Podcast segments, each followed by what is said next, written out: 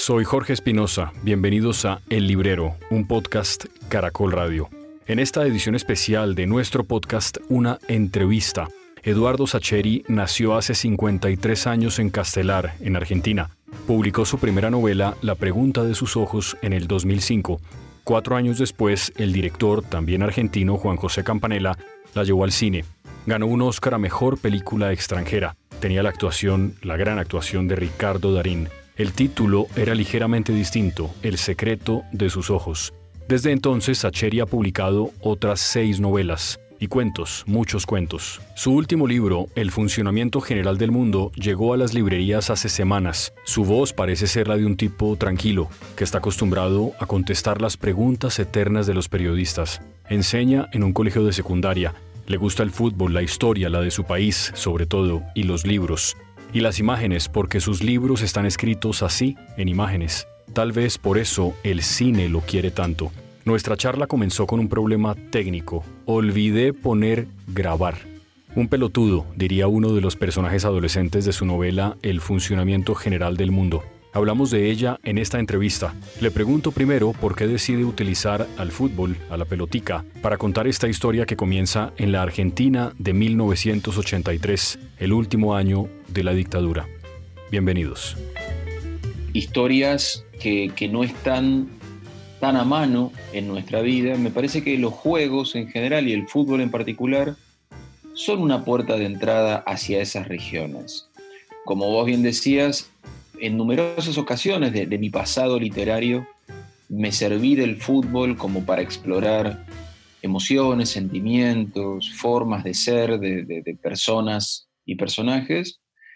Y en el funcionamiento general del mundo decidí regresar a, ese universo. Digo regresar porque en las últimas novelas había ido por otros caminos, pero, pero era un, sendero que quería volver a recorrer al menos una vez. y bueno, por eso volví a recurrir a él en, el funcionamiento general del mundo. Eduardo, hay, hay un colegio en el libro que se menciona, un colegio con un, nombre muy largo, además que tenía como un cierto sentido, pues como para darle, me imagino, una cierta importancia a ciertas instituciones que debían en aquel momento en la Argentina ser importantes y que tenían obviamente como una especie de orden marcial, había como una especie de estructura jerárquica muy evidente, los alumnos casi que vivían aterrados de las normas de disciplina y en un ambiente un poco de silencio también, que es lo que ocurre en las dictaduras. Hay cosas de las que simplemente no se puede hablar y todos lo entendemos y no se mencionan. Ese colegio fue un colegio, digamos, ¿qué tan parecido al, al que te tocó a ti? Bueno, parecidísimo.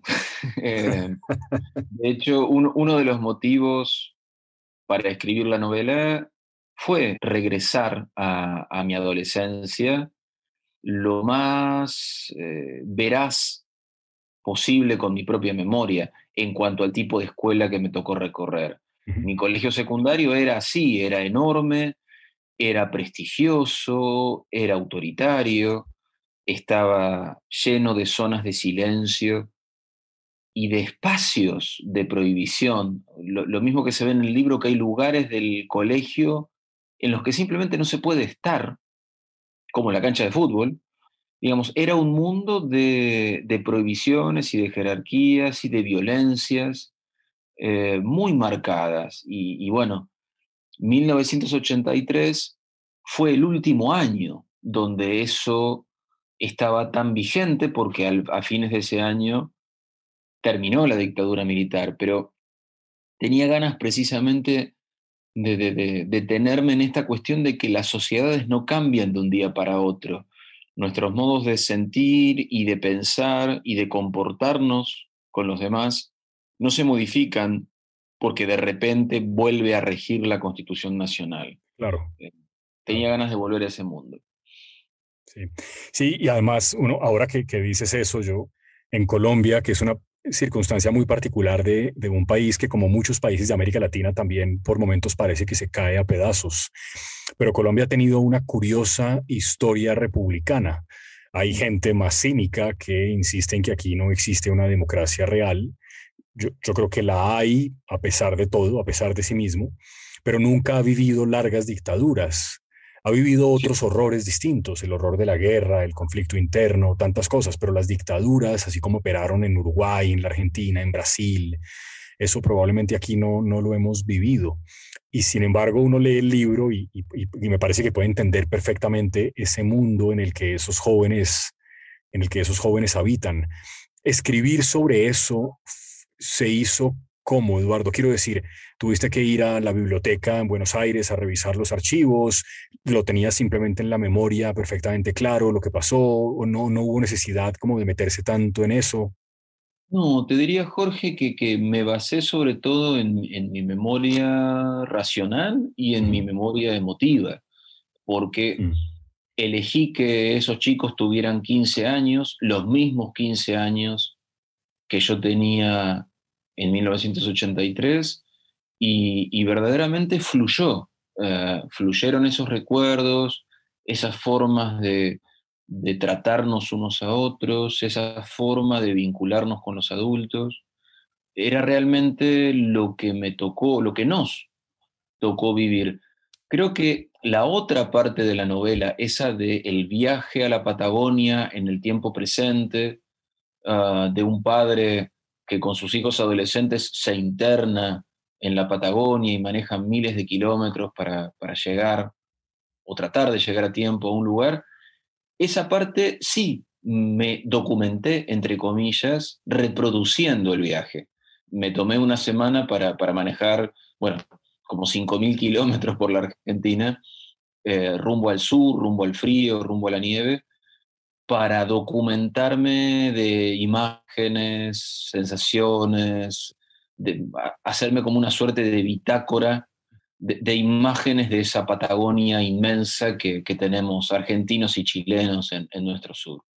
Claro, yo hay un género muy famoso de películas, las road movies, y yo supongo que también debe existir el book, eh, como el book road o el root book, no, no es verdad, que eso es exactamente lo que es este libro en, en, su segundo pedazo, que no, que no dije, que no conté, pero que contamos en el último episodio del librero, y es que en efecto la historia empieza en el tiempo contemporáneo con un padre divorciado que tiene dos hijos adolescentes, Candela eh, y Joel, Joel, Joel, como lo dicen en la Argentina, que creo que es distinto la pronunciación aquí que allá. Aquí lo diríamos Joel, me parece que en general se dice Joel. Pero...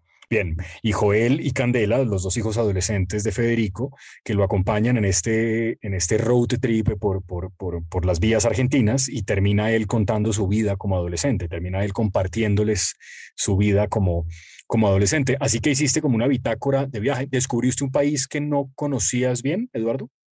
Lo conocía, pero lo conocía en, como en otro registro, Jorge.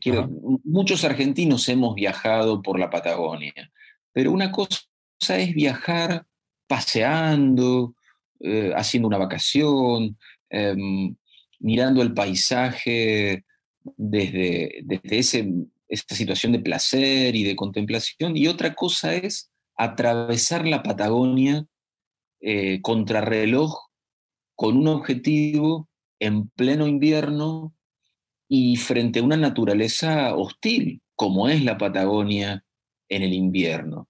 Entonces, preferí al momento de, organizar la novela no basarme en esas experiencias previas mías que me parecían excesivamente fragmentarias y excesivamente benévolas, en el sentido de, bueno, en general los argentinos recorremos la Patagonia en verano, los días son largos, las, las, temperaturas son más suaves, no hay nieve, no hay hielo, no hay tanto viento. Bueno, a propósito, lo hice en pleno julio, es decir, en nuestro más crudo invierno, para que se pareciera todo lo posible a, a, lo que mis protagonistas iban a enfrentar. Eduardo, tú has escrito como, como libros hablando de distintas cosas y yo eso lo, lo quiero destacar porque a mí con frecuencia me parece que los escritores empiezan a repetirse y que incluso los grandes escritores en algún punto de su obra terminan escribiendo el mismo libro una y otra vez y que escapar de eso es, es difícil, me parece. Yo pues no escribo nada, apenas soy capaz de escribir trinos que medio se entienden, pero, pero eso debe ser muy difícil. Tú eh, has escrito, yo lo decía ahora, La vida que pensamos, Esperando el batito, todos estos libros que tienen que ver con, con la pelota, claramente este libro, pero también La Noche de la Usina, que es una cosa completamente distinta, con unos personajes completamente distintos, con un poco el, el, crash económico argentino de fondo y lo que eso generó en las personas. Obviamente la pregunta de sus ojos, llevado al cine por, por Campanella, probablemente el libro que te hizo mundialmente célebre por, por la película y por lo bien que le fue. ¿Cómo surgen tus libros, Eduardo? ¿Es por preocupaciones? ¿Es porque un día te levantas y escribes algo en un papel que sabes que es un libro? ¿Cómo, cómo pasan las novelas? Yo siento que lo que te puedo responder ahora, Jorge, que tal vez hace unos años no lo tenía tan claro, Ajá. yo siento que voy revisando mi vida, libro a libro, alguna parte de mi vida, no solo cronológicamente, sino algún área emocional, sentimental de mi vida.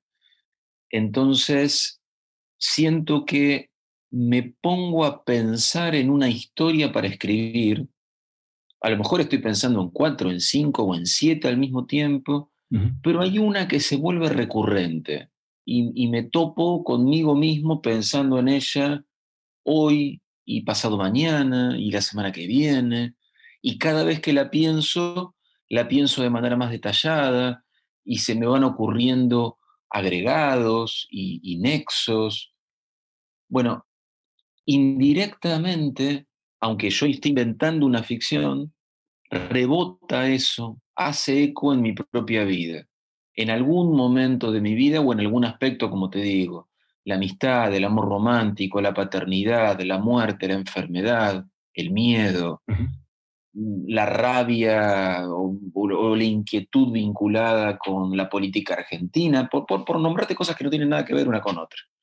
Yo siento que ese es el, ese es el origen de mis libros. Y, y, me gusta que así sea porque siento, coincido contigo, Jorge, en este, en este riesgo permanente que, enfrentamos los escritores de, terminar repitiéndonos, uh, y tal vez es inevitable, pero, pero bueno, me gustaría demorar todo lo posible eh, eh, sucumbir a, a, a, esa repetición, o, o que esa repetición se vea en ciertas notas, en ciertos acordes que mis libros compartan, pero que al mismo tiempo haya como cierta respiración hacia zonas nuevas, mientras se pueda. Y cuando no se pueda, pues bueno, me dedicaré a repetirme.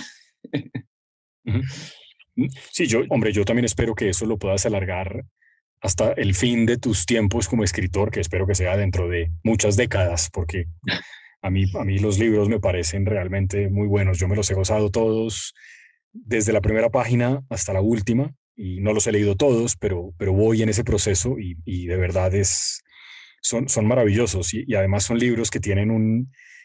Iba a preguntar una cosa que es medio tonta, pero claro, es porque yo no soy argentino, sino colombiano, pero la forma de comunicación de los libros, la manera como los, jóvenes se tratan entre ellos y cómo se tratan los hermanos entre ellos y cómo se tratan los amigos en la época y un poco también los padres con sus hijos, me da la impresión de que es una representación muy fiel de lo que es la Argentina. No, sé si eso es una cosa que es consciente o simplemente se da de manera natural por, porque eres de allí. Uh, yo creo, Jorge, que tiene que ver con esta pretensión de naturalidad, eh, de, de, de acercarme lo más posible a, al registro de nuestros modos de hablar, de nuestros modos de vincularnos, uh, tal vez en lo que tiene que ver con reflejar a los más jóvenes y a sus modos de hablar y a sus modos de tratarse, me ayuda el hecho de que sigo siendo profesor de colegio secundario. Entonces, eso parece que no, pero te obliga a renovar tu registro de la coloquialidad de los jóvenes, que, que si no creo que la iría perdiendo, inevitablemente. Y la coloquialidad en sí es algo que siempre me, me ha cautivado, eh, no solo en las aulas que transito, sino al escuchar a mis vecinos o a la gente que va en un tren hacia la ciudad o, o, o quienes se expresan en los medios de comunicación o quienes están en una cancha cantando un canto vinculado con su club bueno, esto de la palabra indudablemente no, no, nos convoca, sospecho que a vos te pasará lo mismo, Jorge. Sí, eh, nos, sí. interesa, nos interesa no solo lo que dice la gente, sino cómo, lo dice, porque el cómo lo dice es parte de lo que dice. Sí, sí, sin duda, sin duda. Y hay decisiones editoriales, y este es otro aspecto del libro que a mí me, me ha encantado, Eduardo, y es que me parece que hay evidentemente una intención manifiesta de tu parte de poner de presente las diferencias generacionales entre, entre tú, entre ustedes y los jóvenes de hoy. Así, por ejemplo, para Candela, que es la hija de Federico, es absolutamente inverosímil que el hecho de que una chica, de que una mujer juegue fútbol, fuera visto casi como un acto de rebeldía en, los 80. Y los problemas que tiene Federico para explicarle que el mundo entonces era distinto. No está dispuesto a conceder que era peor, porque el de ahora no es mucho mejor, pero era distinto. E, ese es, ese es un dilema que quisiste poner de presente, un poco también por lo que te pasa con tus alumnos de secundaria. Ah, yo creo que me pasa, Jorge, con mis alumnos de secundaria y me pasa con mis hijos y me pasa en las redes y me pasa cuando intento explicarme frente a un auditorio. Yo siento que que uno de los grandes problemas inevitables tal vez de, los seres humanos es que tendemos a naturalizar nuestro tiempo, nuestro entorno, nuestra forma de pensar. Y cuando digo naturalizar, es que la universalizamos, eh, la sacralizamos, nos parece que lo normal es lo nuestro. Y, de un modo casi ahistórico, como si siempre las cosas hubieran sido así.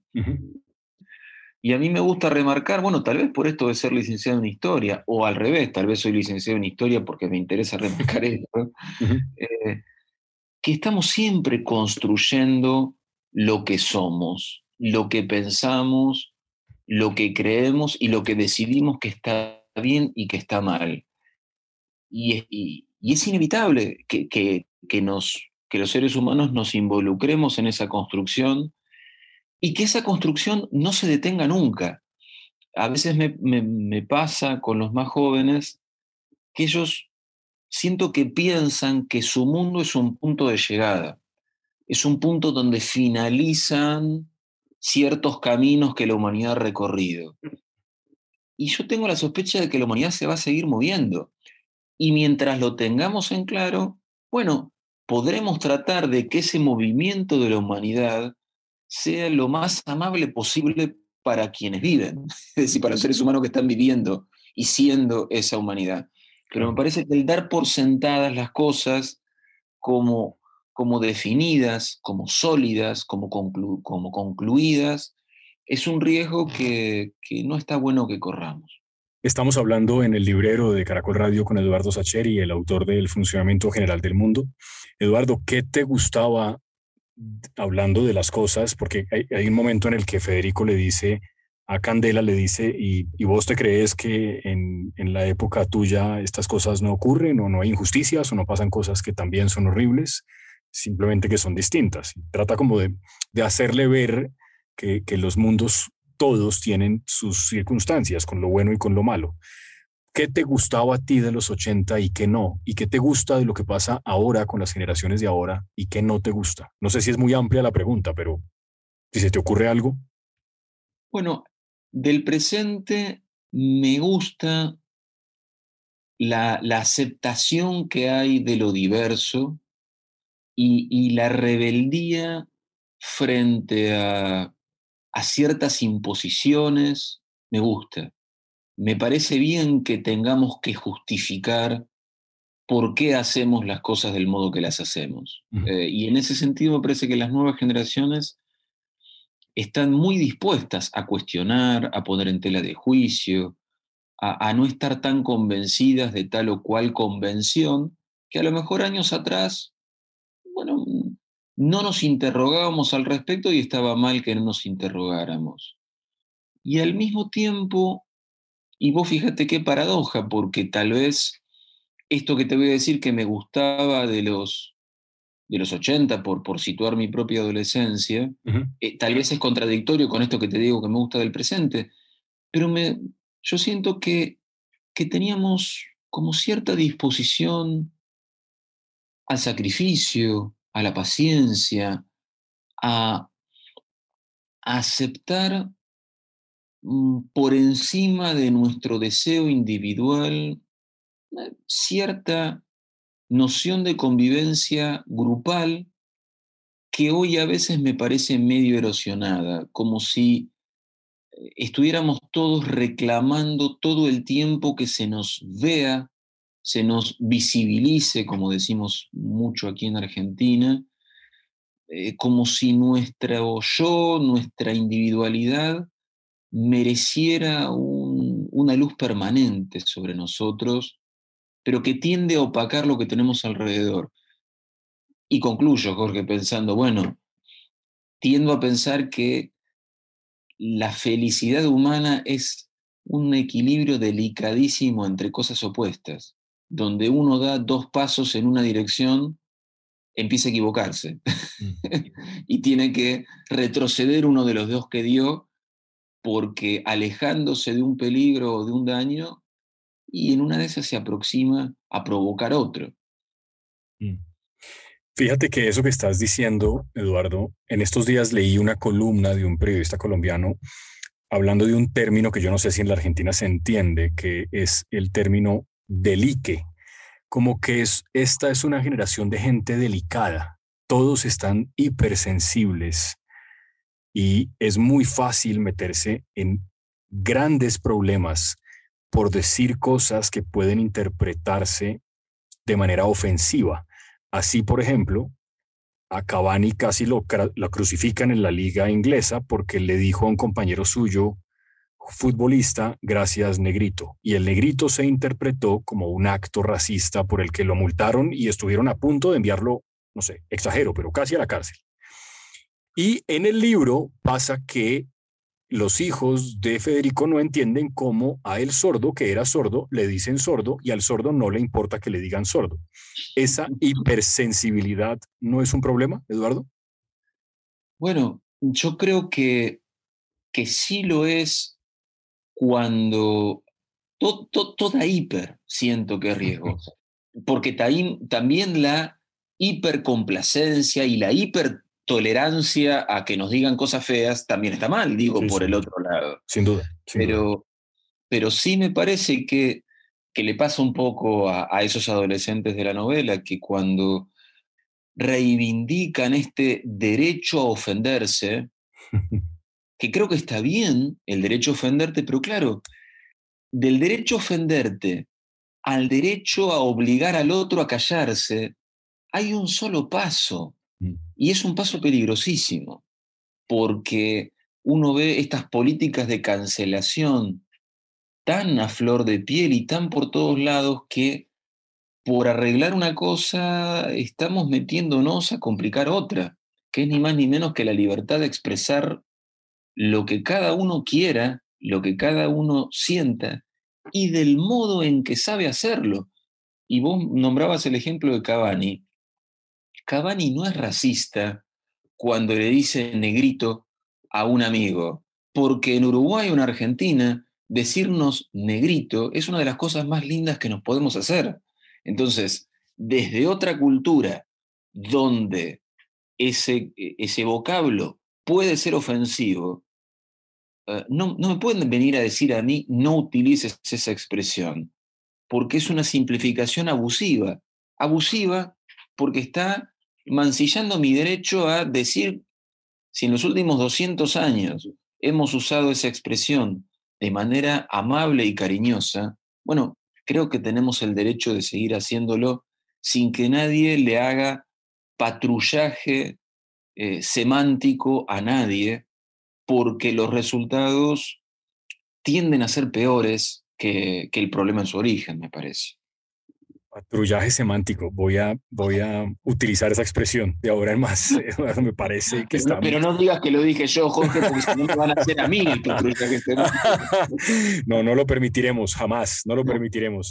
Eduardo, hay un, hay un episodio del libro. Yo, yo sé que hay mucha gente, bueno, no sé si mucha, pero hay algunos escritores tan célebres como, no sé, Camille, que han escrito sobre todo lo que el fútbol les ha enseñado sobre la vida que es un poco eh, la conclusión a la que la profesora Muso Papa, que es una figura de autoridad maravillosa, yo hubiera ya, ya hubiera querido yo tener una profesora como Muso Papa en el colegio, que, que, termina siendo la gran cómplice y de alguna manera la líder de estos chicos un poco perdidos en esa circunstancia particular de la vida, que se congregan alrededor de un enorme torneo de fútbol, que ese es un poco el, uno de los giros centrales de la novela. Y, y Muso Papa, hay un episodio en particular en el que ella, conversando con Federico, llegan a la conclusión, ella lo, lo pone en los términos del título del libro, jugar al fútbol nos permite de alguna manera entender un poco el funcionamiento del mundo. Y hay un episodio, y creo que no daño nada al contarlo, en el que Federico es consciente de que ha hecho trampa. Y la hace, efectivamente, lo que tiene una consecuencia en un resultado, pero sin embargo se cuestiona haberla hecho. ¿Por qué decidiste que tu protagonista se viera implicado en ese dilema?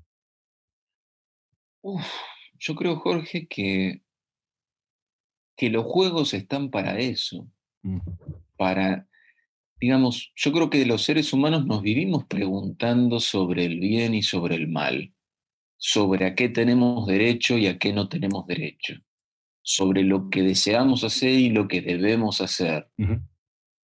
Pero preguntarnos en abstracto es más difícil, o respondernos en abstracto es más difícil. Ahora, si yo sé que la pelota salió eh, o traspasó una línea, y es gol. yo tengo la elección, claro, yo tengo la elección de, de decirlo o de callarlo, y probablemente tenga motivos, una, una enorme lista de motivos para decir la verdad o para decir una mentira. Y a lo mejor no, no tomaré la misma decisión en todas las situaciones, pero qué bueno que es para mí que los seres humanos hayamos inventado los juegos como para poner a prueba nuestra ética cada vez que jugamos, eh, independientemente de lo que hagamos en cada situación.